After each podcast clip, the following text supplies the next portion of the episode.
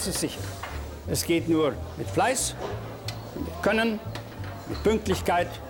Es geht einfach mit solidem Arbeiten. Und das ist in der neuen Technik nicht anders wie in der alten.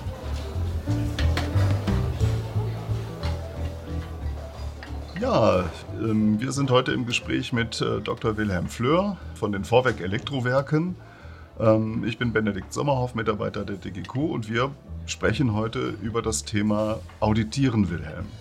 Wir kennen uns schon eine Weile, sind auch per Du miteinander. Wir haben miteinander auch Experimente zum Thema Audit gemacht. Ähm, bevor wir darauf zu sprechen kommen, möchte ich ähm, dich bitten, nochmal so uns zu erzählen, was so dein Werdegang im QM ist und insbesondere zum Audit. Ähm, ich weiß von dir, dass du ganz unterschiedliche Perspektiven eingenommen hast und ähm, vielleicht kannst du entlang deiner beruflichen Stationen ja uns mal mitnehmen. Was waren so da die QM-bezogenen Aufgaben, die du hattest und insbesondere auch die auditbezogenen Erfahrungen, die du da machen konntest? Ja, sehr gerne, Benedikt. Erstmal recht herzlichen Dank für die Einladung und die Gelegenheit. Ähm, ich habe mich gefreut und ähm, ja, teile sehr gerne meine Erfahrung auch mit anderen. Und ähm, um auf deine Frage zu antworten, ja, ich bin gelernter Maschinenbauer, habe in Siegen an der Uni Maschinenbau studiert, habe im Bereich Werkstatttechnik promoviert und bin danach dann eigentlich in das Thema Qualitätsmanagement und Audits reingerutscht. Damals war es noch Daimler Chrysler in Bremen da wo also das Kompetenzcenter für die C-Klasse ist. Und ähm, damals war es meine Aufgabe, Audits durchzuführen nach Automotive Standard, VDA 6.3. Und das war für mich so das erste Mal, dass ich mit Audits und Qualitätsmanagement in Berührung gekommen bin. Zuvor hatte ich also ja, während des Studiums null Berührungspunkte, habe aber festgestellt, dass es eine sehr interessante Aufgabe ist. Zum einen, weil man mit sehr, sehr vielen Menschen zusammenkommt, und es jeden Tag immer wieder unterschiedlichste Fragestellungen gibt. Hast du dort ähm, dann in Bremen überwiegend ähm, intern beim Her Automobilhersteller auditiert oder hast du dort auch schon ähm, Lieferantenaudits gemacht? Lieferantenaudits. Also ah, das war also war gar nicht so sehr intern die Aufgabe, sondern die Aufgabe war jetzt auch Lieferanten zu auditieren. Genau. Also da ja. ging es wirklich darum, Lieferanten zu auditieren nach Automotive Standard und ja, in erster Linie waren das deutsche Lieferanten oder ich sag mal im benachbarten europäischen Ausland Lieferanten zu auditieren, also Tschechien, Österreich, mhm. Schweiz, Niederlande. So, und das waren so die ersten Berührungspunkte, aber auch eben Berührungspunkte zum Thema Qualitätsmanagement, so die ganzen Core-Tools, also Erstbemusterung, FMEA, ja. statistische Prozessregelung, APQP, all diese Dinge hat man dort kennengelernt. Und äh, naja, nach gut viereinhalb Jahren habe ich mich entschieden, es äh, ist sicherlich auch mal recht spannend, auf die andere Seite zu wechseln, eben zu einem Lieferanten zu gehen. Und die Gelegenheit habe ich damals erhalten bei der Firma Mahle, auch eben einer ja, der Top 30 weltweit größten Automobilzulieferer und war dort Qualitätsleiter zunächst am einen Standort auf der Schwäbischen Alb in Leibertingen. Wir haben dort gebaute Nockenwellen hergestellt. Danach ist noch ein Standort mit dazugekommen in Wustermark, das ist in der Nähe von Potsdam. Und an beiden Standorten haben wir bei Mahle gebaute Nockenwellen hergestellt für alle großen namhaften OEMs. Ja, wie bist du damit umgegangen, dass natürlich die Hersteller, die Automobilhersteller mit großer Macht gegenüber ihren Lieferanten auftreten und dort natürlich auch, wenn sie auditieren oder ansonsten auch im Geschäftskontakt sind, natürlich eine sehr mächtige Position haben? Und wie hast du diesbezüglich dann auch bezogen auf das Audit denn dann deinen Wechsel erlebt? Das war ja auch äh, wirklich dann ein extremer Perspektivenwechsel, vermute ich, oder? Ja, genau. Absolut richtig. Ähm, und dieser Perspektivwechsel war in der Tat für mich persönlich auch wichtig, um nachzuvollziehen, was passiert denn auf der anderen Seite. Und ähm, genau das, was du sagst, diese Machtasymmetrie, dieses Machtpotenzial, was die OEMs haben, das hat man dort zu spüren bekommen.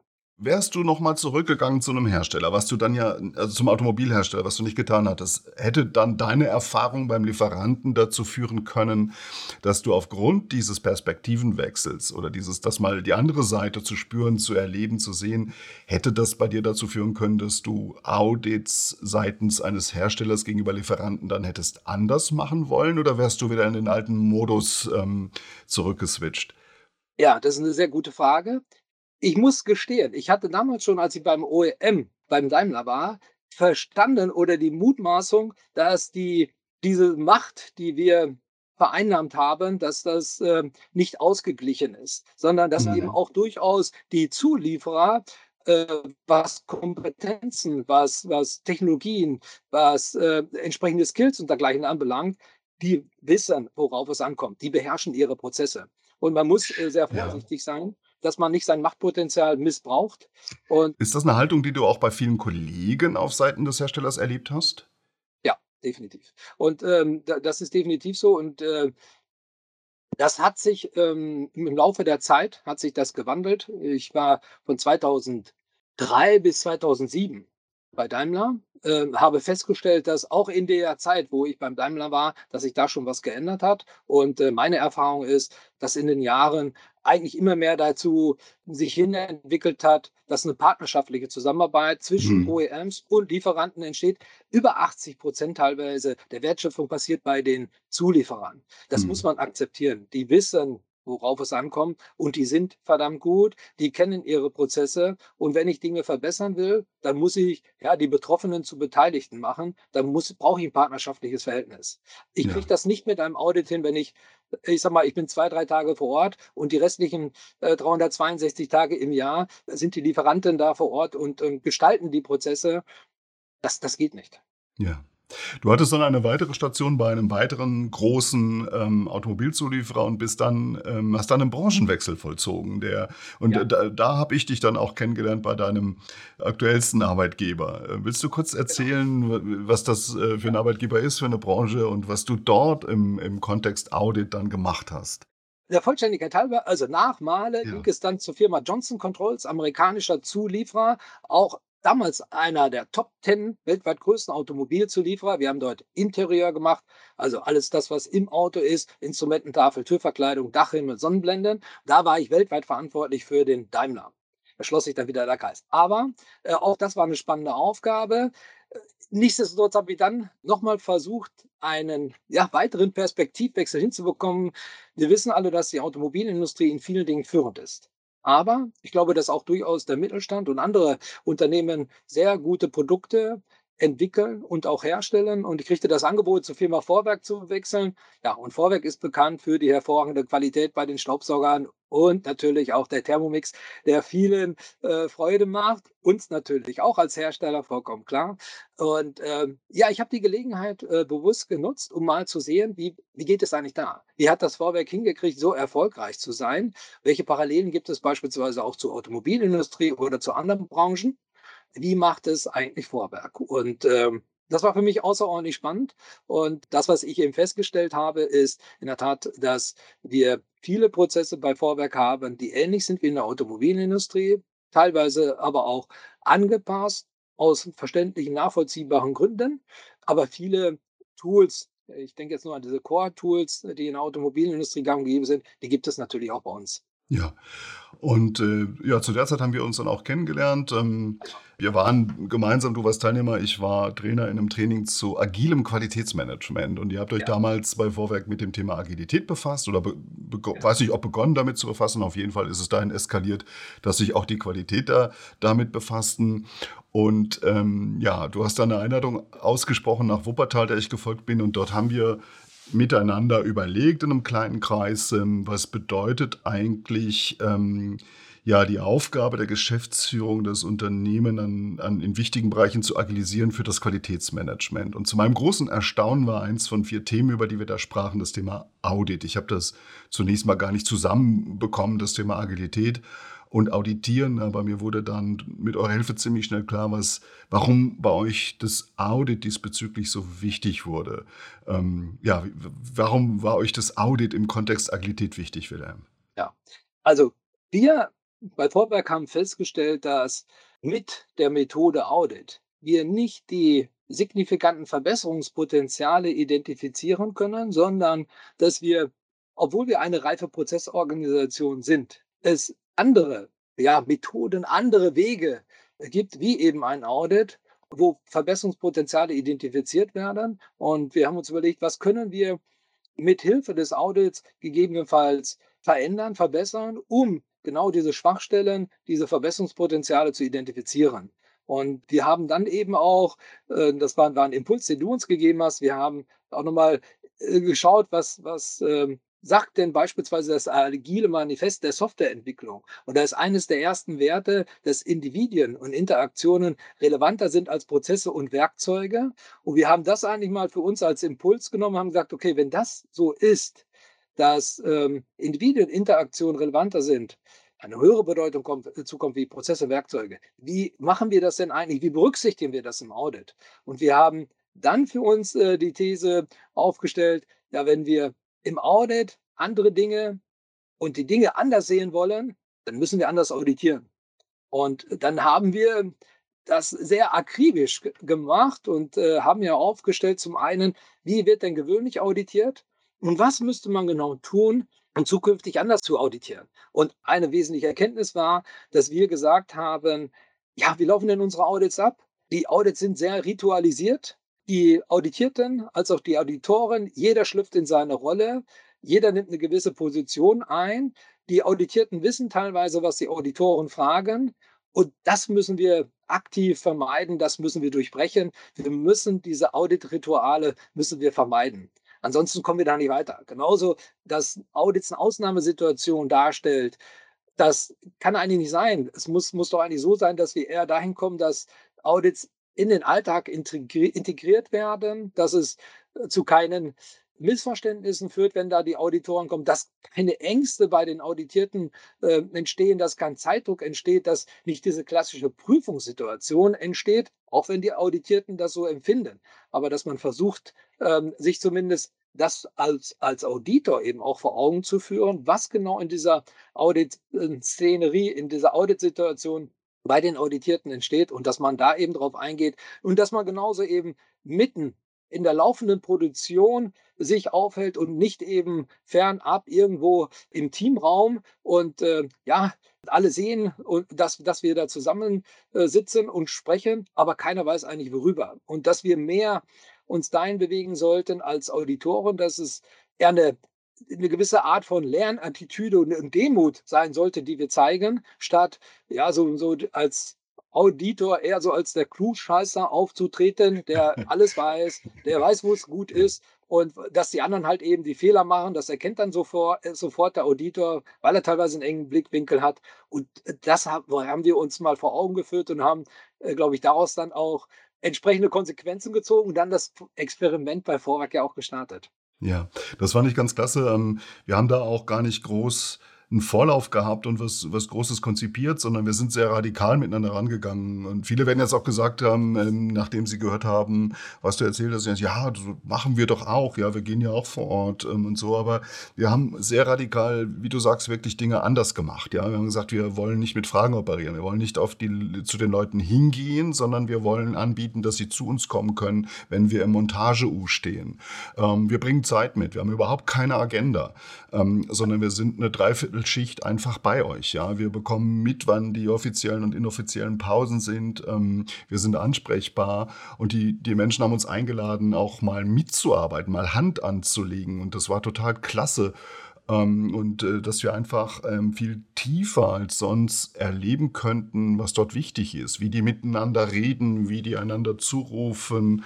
Äh, wir haben viel beobachtet. Wir haben auch gesagt, ein typisch fürs Audit ist, da wird unheimlich viel geredet und die meisten Redeanteile sind, obwohl wir oft anderes versuchen, immer noch bei den Auditoren weil ja auch für Auditierte es total klug ist, sich zurückzuhalten. Ja, es kann ja immer Blödsinn gemacht werden aus dem, was man sagt, und dann ist es total klug, wenig zu sagen. Das haben die ja alles schon gelernt.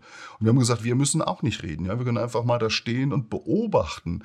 Und wir haben da miteinander geübt, zu beobachten, ja, und auch äh, selber uns Feedback gegeben. Äh, wir haben auch ähm, die, ja, meine Rolle war es, die, die Beobachter zu beobachten und ihnen Feedback zum Beobachten zu geben. Und ich glaube, wir haben viel über uns gelernt ähm, und ähm, auch viel von den Kolleginnen und Kollegen der Thermomix-Montage gelernt, wo wir da das erste Experiment gemacht haben.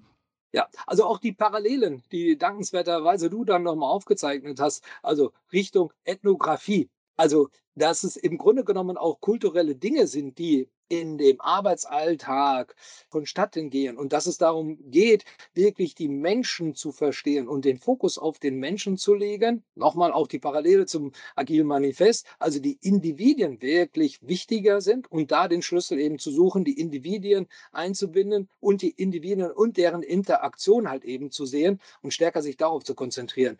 Und genauso wie du sagst, dass wir eben festgestellt haben, dass es, das funktioniert, sich in die Produktion reinzustellen, den Mitarbeitern, Mitarbeiterinnen die Möglichkeit zu geben, sich uns anzuvertrauen, an die Arbeit heranzuführen. So genauso wie es dir auch passiert ist, obwohl wir dich als Beobachter angekündigt haben. Und der Dr. Sommerhoff ist lediglich dabei, um zu gucken, wie wir zwei Vorwerk-Auditoren da interagieren, haben dich unsere Kolleginnen und Kollegen angesprochen und du hattest die Möglichkeit, mal einen Thermomix einzupacken. Also das ist, das ist ein Stück weit ja, vielleicht auch die Vorwerkkultur.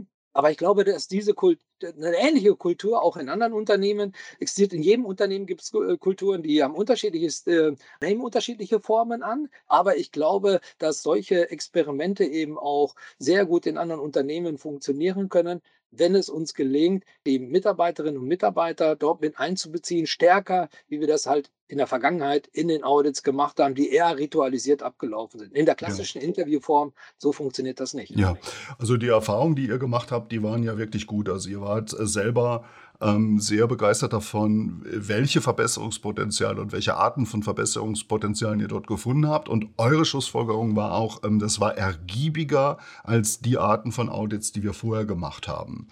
Ähm, was uns dann aber miteinander aufgefallen ist, ist, dass in einer solchen Form des Auditierens eines nicht möglich ist oder dieses Setting wieder zerstören würde, das ist Konformität abzufragen. Euch ging es ja um Verbesserungspotenzial und diese Funktion hat diese Art von Audit sehr gut äh, erfüllt und wir beiden haben ja da auch einen Schluss daraus gezogen.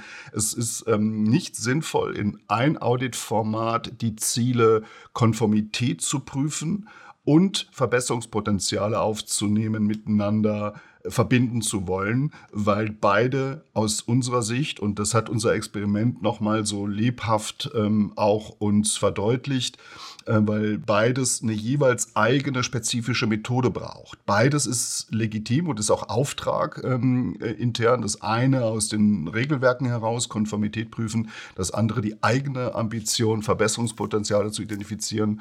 Und da begann eigentlich auch über einen, ja, den bisher immer noch einen der meist ähm, kommentierten Blogbeiträge der DGQ, als wir davon erzählten, ähm, die Geschichte von anders auditieren. Daraus ist ja dann auch eine DGQ-Praxiswerkstatt mit dir geworden. Du hast das jetzt ähm, äh, viele Male als offenes Training oder auch als äh, Inhouse-Schulung gemacht und auch da viele interessante Rückmeldungen und weitere Ideen erfahren und mit den Teilnehmerinnen und Teilnehmern generiert. Aber das war eine der fundamentalen Erkenntnisse. Macht aus dem Audit keine eierlegende Wollmilchsau. Geht es euch ums Verbesserungspotenziale? Gibt es gute Methoden, durch der teilnehmenden Beobachtungen da dran zu kommen? Geht es euch um Konformität? Sind wir bei rigorosen Konformitätsaudits? Die fühlen sich anders an, die laufen anders ab. Die sind auch legitim, aber das eine ist das Konformitätsaudit und was völlig anderes ist das Verbesserungspotenzialaudit. Ja, absolut richtig. Also das, denke ich, ähm, ist klar geworden und das haben auch die Praxiswerkstätten in der Vergangenheit gezeigt, die wir bis dato durchgeführt haben.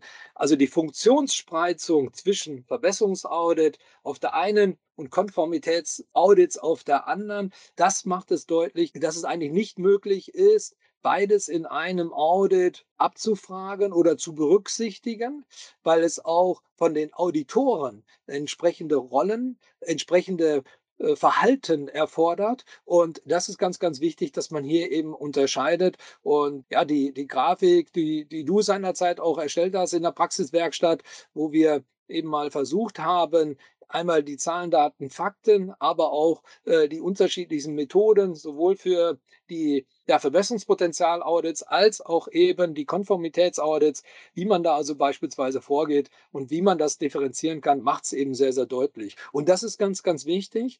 Ähm, das erfordert auch beispielsweise, dass wir äh, gesagt haben, es muss Auditoren geben, die sich ausschließlich auf Konformitäts- und Compliance-Themen konzentrieren. Denen ist es nicht möglich, sich beispielsweise noch als Sparringspartner hinzustellen mit den Auditierten, um über Verbesserungspotenziale in einer offenen, konstruktiven Atmosphäre sich da zusammenzuschließen und da in den Austausch zu gehen. Du hast ja dann, ich glaube, auch Lust am Experimentieren bekommen. Wir haben ja damals wirklich ähm, ähm, mehrere Audit-Experimente gemacht, bis sich das so ein bisschen geschärft hat, diese spezifische Form des Verbesserungspotenzial-Audits mittels teilnehmender Beobachtung. Hm, ich habe das auch in äh, Werken in anderen Ländern ausprobiert. Ähm, und du hast dann aber weitere Experimente gemacht. Du hast ähm, die Audit-Programmplanung verändert. Du hast ähm, auch dort weitere Facetten der Agilisierung vorangetrieben. Ähm, was waren so weitere Innovationen ähm, am Audit-Programm, die du vorgenommen hast, Wilhelm? Also gerade beim Audit-Programm glaube ich, dass da noch viel Potenzial für viele Unternehmen auch steckt. Das haben auch die Praxiswerkstätten gezeigt. Immer dann, wenn wir darüber diskutieren, äh, bei vielen löst das durchaus noch einen Aha-Effekt aus. Einfach auch Dinge viel stärker zu nutzen, die in einer Organisation schon stattfinden. Wir haben immer wieder über den Begriff gesprochen. Ja, was heißt denn eigentlich Audit? Es kommt aus dem Lateinischen, kommt, heißt hören, zuhören. Und äh, ja, was machen wir eigentlich klassischerweise in den Audits? Wir gehen eigentlich häufig anders vor, aber wir haben eben auch viele unterschiedliche Formen, die wir als Audit durchaus nutzen können. Und ich sage mal, es gibt auch die Möglichkeit, Audit-Workshops durchzuführen. Es finden viele Audits statt, die in der Audit-Programmplanung teilweise nicht berücksichtigt werden. Und wir machen häufig den Fehler, Dinge, die in anderen Events schon abgefragt werden, die im internen Audit eventuell nochmal mit abzufragen, zu hinterfragen. Und das führt auch immer wieder zu, ja, zu einer zu einem Stück weit auch Frust, zu Verärgerung bei den Kolleginnen und Kollegen, dass immer wieder gleiche Fragen gestellt werden und häufig der Output, der dabei rauskommt, eigentlich ja, im keinen Verhältnis steht. Also Nutzen und Aufwand ähm, häufig eben angezweifelt wird. Und wir haben gesagt, um da mehr Effizienz und Effektivität reinzubekommen, haben wir entschieden, ja, die Stakeholder mehr oder weniger äh, stärker mit einzubeziehen. Und wir machen in regelmäßigen Abständen mit unseren Stakeholdern, das sind Vertreter aus allen Unternehmensbereichen, das ist HR, das ist Controlling, das ist Entwicklung, das ist Produktion. Wir fragen gezielt nach, welche Themen habt ihr, wo können wir mit der Methode Audit unterstützen. Und wir sagen auch ähm, unter Umständen, ein Audit ist jetzt hier gar nicht die richtige Methode. Wir müssen da vielleicht was ganz anderes machen. Aber es kann, wie gesagt, auch dazu führen, dass wir Themen, die wir mal ins Auge gefasst haben, gesagt, okay, das machen wir im dritten Quartal, im nächsten Quartal, dass diese Themen im dritten Quartal gar nicht mehr von Bedeutung sind. Wir schieben diese Themen, die rutschen dann quasi in eine Backlog-Liste. Die gucken wir uns in regelmäßigen Abständen an, also einmal im Quartal mit den Stakeholdern und fragen eben wirklich gezielt nach, sind diese Themen noch aktuell? Müssen wir da noch was tun? Schieben wir das? Brauchen wir das jetzt in diesem Quartal? Wann wollen wir das machen? Und wir fragen vor allen Dingen auch an, was ist eigentlich konkret die Zielsetzung? Was muss am Ende des Tages für euch als Stakeholder bei dem Audit rauskommen, damit ihr am Ende des Tages sagt, das war ein erfolgreiches Audit, das Audit hat uns etwas gebracht oder gegebenenfalls auch, nee, hier gibt es nochmal Verbesserungspotenziale, das müssen wir zukünftig anders machen, weil die Methode Audit hier vielleicht die falsche war, dass man auch einen Methodenwechsel eventuell ja. vornimmt. Und ich habe es auch so verstanden, dass jetzt ähm, ähm, besser als früher oder überhaupt auch ähm, relativ kurzfristig neue, sag ich mal, Stoßrichtungen oder Fokusthemen in euer Auditprogramm reinkommen können, nämlich genau auch über diesen Weg der doch inzwischen sehr regelmäßigen Stakeholder-Gespräche über das Auditprogramm und dann auch, wenn dort, sag ich mal, aufgrund einer aktuellen Lage oder Situation oder Auffälligkeiten ja einfach auch Themen hochkommen, dann können die sehr kurzfristig ja einen Audit-Schwerpunkt bilden. Sowie also Themen zurückgestellt werden können, die nicht mehr so äh, bedeutend erscheinen. Aus aktueller Perspektive können auch Themen neu reinkommen. Also das, was wir machen, wir haben sogenannte Audit-Sprints. Das heißt, einmal im Monat kommen wir internen Auditoren zusammen, berichten über Audits, die gelaufen sind in dem Monat, nutzen wirklich die Methode Retrospektive auch dafür, was die Retrospektive gerade in der agilen Softwareentwicklung eine bekannte Methode, die ich also wirklich nur wärmstens empfehlen kann, die man eben für so etwas auch nutzen kann, auch durchaus, um Audits durchzuführen und mal Schwachstellen zu hinterfragen oder auch Dinge zu hinterfragen, was, wovon brauchen wir mehr, wovon brauchen wir weniger, was war gut, was war weniger gut. Also man kann die, die Retrospektive ausgezeichnet nutzen und das machen wir bei den internen Auditorentreffen. Wir haben unsere Backlog-Liste, da kommen Themen rein und sowohl die Backlog-Liste als auch die Retrospektive sind Input dann für die Stakeholder-Meetings, wo wir eben mit unseren internen Kunden über die entsprechenden Bedarfe sprechen und diese iterative, inkrementelle Vorgehensweise, das ist ja auch das, was wir aus der agilen Softwareentwicklung kennen und letztendlich auch Agilität auszeichnet. Das ist das, was wir in den Auditprozess übertragen haben und wie wir deutlich stärker bedarfs gerecht vorgehen. Das hat zu einer entsprechenden Akzeptanz innerhalb der Vorwerkgruppe geführt. Und äh, aufgrund dieser positiven Feedbacks haben wir gesagt, das ist genau das, was wir eigentlich gesucht haben.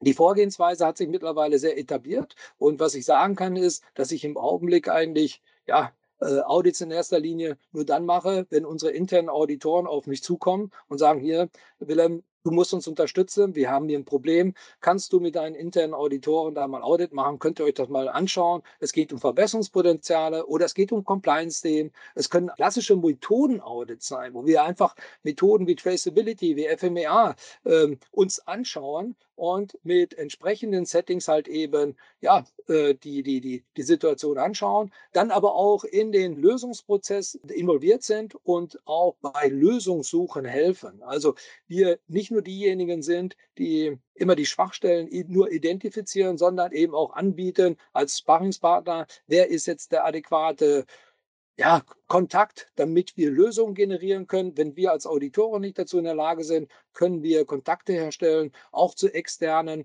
um hier nachhaltig eben auch für Lösungen zu sorgen, für Verbesserungen zu sorgen. Das ist letztendlich unser Ziel. Ja, unsere gemeinsame Erfahrung war ja bei euch in den Experimenten, dass wenn man, ich sag mal, Konformitätsprüfung und Verbesserungspotenzialidentifikation methodisch sauber voneinander trennt und auch nicht mit diesen beiden Hüten auftritt, ähm, dass es leichter ist, Settings zu erzeugen, in denen Mitarbeiter ähm, eine kluge Offenheit entwickeln. Wir haben, das waren so auch Begriffe, mit denen wir gearbeitet haben. Es ist ja eigentlich im, in, in der Konformitätsprüfung äh, ist, ist häufig eine kluge Haltung der Mitarbeiter sehr zurückhaltend und minimalistisch zu antworten. Das ist total klug. Ja, wir können denen erzählen, was wir wollen. Wir können denen auch erzählen, das ist keine Prüfung. Für die fühlt sich das an wie eine Prüfung. Und wir haben eigentlich schon einen schlechten Start, wenn wir für etwas, was die ganz glasklar als Prüfung erleben, schon mit der aus ihrer Sicht Lüge beginnen, das sei keine Prüfung. Und dann sind die inzwischen nach 30 Jahren der Auditierung klug genug zu wissen, sag jetzt bloß nicht so viel. Sonst hauen die wieder blödsinnige Maßnahmen um die Ohren oder finden Fehler, die du selber gar nicht als solche identifizieren kannst oder akzeptieren kannst. Also sei zurückhaltend, dreht nicht so viel.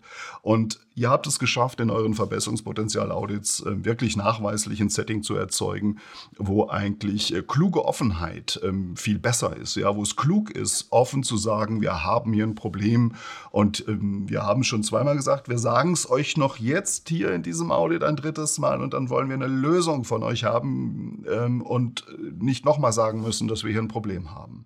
Das war auch ein interessantes Phänomen, dass es selten so war, dass Probleme noch nie angesprochen waren, ähm, sondern dass die Organisation oft noch keinen Weg gefunden hatte, die wirklich auch abzukündigen und zu sagen, ja, wir wissen, es ist ein Problem, aber wir haben uns die Zähne ausgebissen und wir müssen damit leben oder ja, wir bringen das zur Lösung. Und das ist auch die Erwartung, die uns die Mitarbeiter gespiegelt haben. Wir können schon durchaus über Probleme sprechen, wir wollen aber, dass ihr zuhört, dass ihr versteht und dass ihr bei der Lösung helft sonst lasst es. Ja, und das fand ich auch sehr beeindruckend. Ähm, ja. ja, das stimmt. Also das, das muss ich äh, wirklich hervorheben. Da haben mich unsere Kolleginnen und Kollegen wirklich ja, verblüfft. Ich kann mich an ein Audit erinnern, wo ein Kollege übers Wochenende sich Gedanken gemacht hat, der dann am Montag etwas später, weil er einen Arzttermin hatte, zum Audit kam, aber mit einem Post-it, wo er da drei Stichworte aufgezeichnet hat, zeigt hat und die er uns dann wirklich vorgestellt hat, äh, wo, wo es Themen gab, wo wir Verbesserungspotenziale wirklich gesehen haben. Und das habe ich nie zuvor in einem anderen Audit erlebt, dass die Mitarbeiter so konstruktiv mitgearbeitet haben und die Chance auch genutzt haben, ihre Kompetenz, ihr Wissen unter Beweis zu stellen. Und das ist es, was, was ganz, ganz wichtig ist. Wir müssen das akzeptieren. das sind eigentlich die Wissensträger, die sind jeden Tag acht Stunden vor Ort in den Prozessen. Und wenn wir Verbesserungspotenziale identifizieren sollten, dann müssen wir die Kolleginnen und Kollegen, die da tagtäglich arbeiten, mit ins Boot nehmen und deren Kompetenz letztendlich auch anerkennen und mitnutzen. Ja, Wilhelm, zum Thema Audit ähm, hast du viele Impulse in der DGQ gesetzt. Ähm, du hast auf vielen Kanälen dazu auch schon gesprochen und gesendet. Wir hatten diesen vielbeachteten Blogbeitrag. Wir können vielleicht auch mal nochmal neu darauf verlinken. Vielen Dank, dass du uns für diesen Podcast auch zur Verfügung stehst. Ähm, am 13. Oktober ist auch nochmal ein DGQ-Mitgliederwebinar zu dem Thema Auditieren mit dir geplant. Da geht es um die integrierte Audit-Programmplanung. Und wir haben lange mit der Gabriele Wöllmann daran gearbeitet, an, unseren, an unserer Serie von Impulspapieren, DGQ Impulspapieren zum Thema Audit. Auch die sind jetzt sagen wir schon sehr weit gediehen. Wir haben eine neue Kollegin im Haus, die auch äh, Lektorat ähm, macht jetzt für solche Papiere. Die ist schon dran. Ich habe schon die Korrekturen bei mir liegen. Also wir wollen sehen, dass wir auch im Oktober dazu von dieser Fünferreihe noch äh, die ersten zwei, drei Impulspapiere rausgeben. Also du hast dem Thema Auditieren äh, erhebliche Impulse gegeben. Vielen, vielen Dank dafür.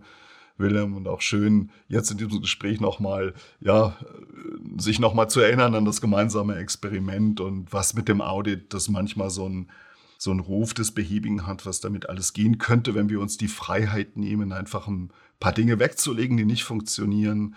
Ja, du hast ja auch gesagt, mit der Retrospektive mal drauf zu schauen, ja, was, was läuft gut, was läuft schlecht, wovon wollen wir mehr, wovon, wir, wovon wollen wir weniger und was machen wir von morgen an anders. Was mir bei Vorwerk gefallen hat, ist, dass wir nicht groß konzeptionieren und hirnen mussten. Insofern war das auch sehr agil. Wir hatten natürlich eine Idee, wo wir hinwollen, aber wir haben dann ein Experiment gemacht und geschaut, ob uns das einen Schritt weiterbringt. Und das hat es getan. Haben gesagt, okay, dann können wir weiter vorstoßen. Also ich glaube, früher hätten wir mehr gehirnt und weniger uns getraut. Jetzt habt ihr euch viel getraut und viel erfahren, wie es besser und anders gehen könnte und habt das gut in weitere Iterationsschleifen einbauen können. Ja, genau. Und ich glaube, das ist auch wirklich eine Erkenntnis, die viele unserer Teilnehmer aus den Praxiswerkstätten mitnehmen. Dass es wirklich darum geht, einfach auch mal Dinge anders zu betrachten, aus anderen Perspektiven, sich zu trauen, die Dinge einfach mal ja, zu testen. Wenn es nicht funktioniert, daraus Kenntnisse zu nehmen, nachjustieren. Und das ist höchstgradig agil. Also immer wieder mal probieren, ja. nachzuschärfen und mit den Erkenntnissen dann eventuell den nächsten Versuchsballon zu starten. Wir müssen wegkommen von dieser ritualisierten Auditierung, wie wir es in der Vergangenheit gemacht haben. Das hat dazu geführt, dass ja mittlerweile eine Sättigung, teilweise auch eine, ja schon wie Verärgerung zum Thema Audits teilweise in den Organisationen ja. entstand. Och, wie schon wieder ein Audit? Was soll das? Und ihr habt die Fragen doch schon mal gestellt und da war vor kurzem einer da, der hat das Gleiche gefragt. Was bringt uns das? Was, also Nutzen und Aufwand ähm, steht in keinem guten Verhältnis. Um da etwas zu verändern, müssen wir Audits anders durchführen, müssen wir Audits mhm. anders gestalten. Und da haben wir, das lassen auch die Normen zu. Da haben wir extrem viel Spielraum. Diesen Spielraum sollten wir nutzen. Das ist absolut normkonform. Die Möglichkeiten gibt es. Die stellen die Normen zur Verfügung. Wir müssen es einfach machen. Ja, soll ein gutes Schlusswort ähm, gewesen sein. Lieber Wilhelm, Herzlichen Dank dafür und ähm, ja, schön, dass du in der DGQ so engagiert an diesem Thema arbeitest. Ich glaube, das haben viele gesehen und beachtet und vielleicht sind heute ja neue Interessierte hinzugekommen, ähm, die erstmal nicht mehr mitnehmen müssen als die Idee, wenn es zäh ist, wenn es dir keinen Spaß mehr macht und die anderen nur noch mit den Augen rollen, dann mach's doch ab morgen einfach anders und guck, ob es sich besser anfühlt. Genau. Vielen Dank, Benedikt. Alles Gute und auf bald wieder, lieber Wilhelm. Auf bald. Bis dann. Tschö. Tschüss. Es ist ja die ganze Zeit immer die Rede davon, dass Leute wissen müssen, was sie tun sollen und wie sie es tun sollen. Darüber wird vergessen, ihnen zu erklären, warum sie es tun sollen.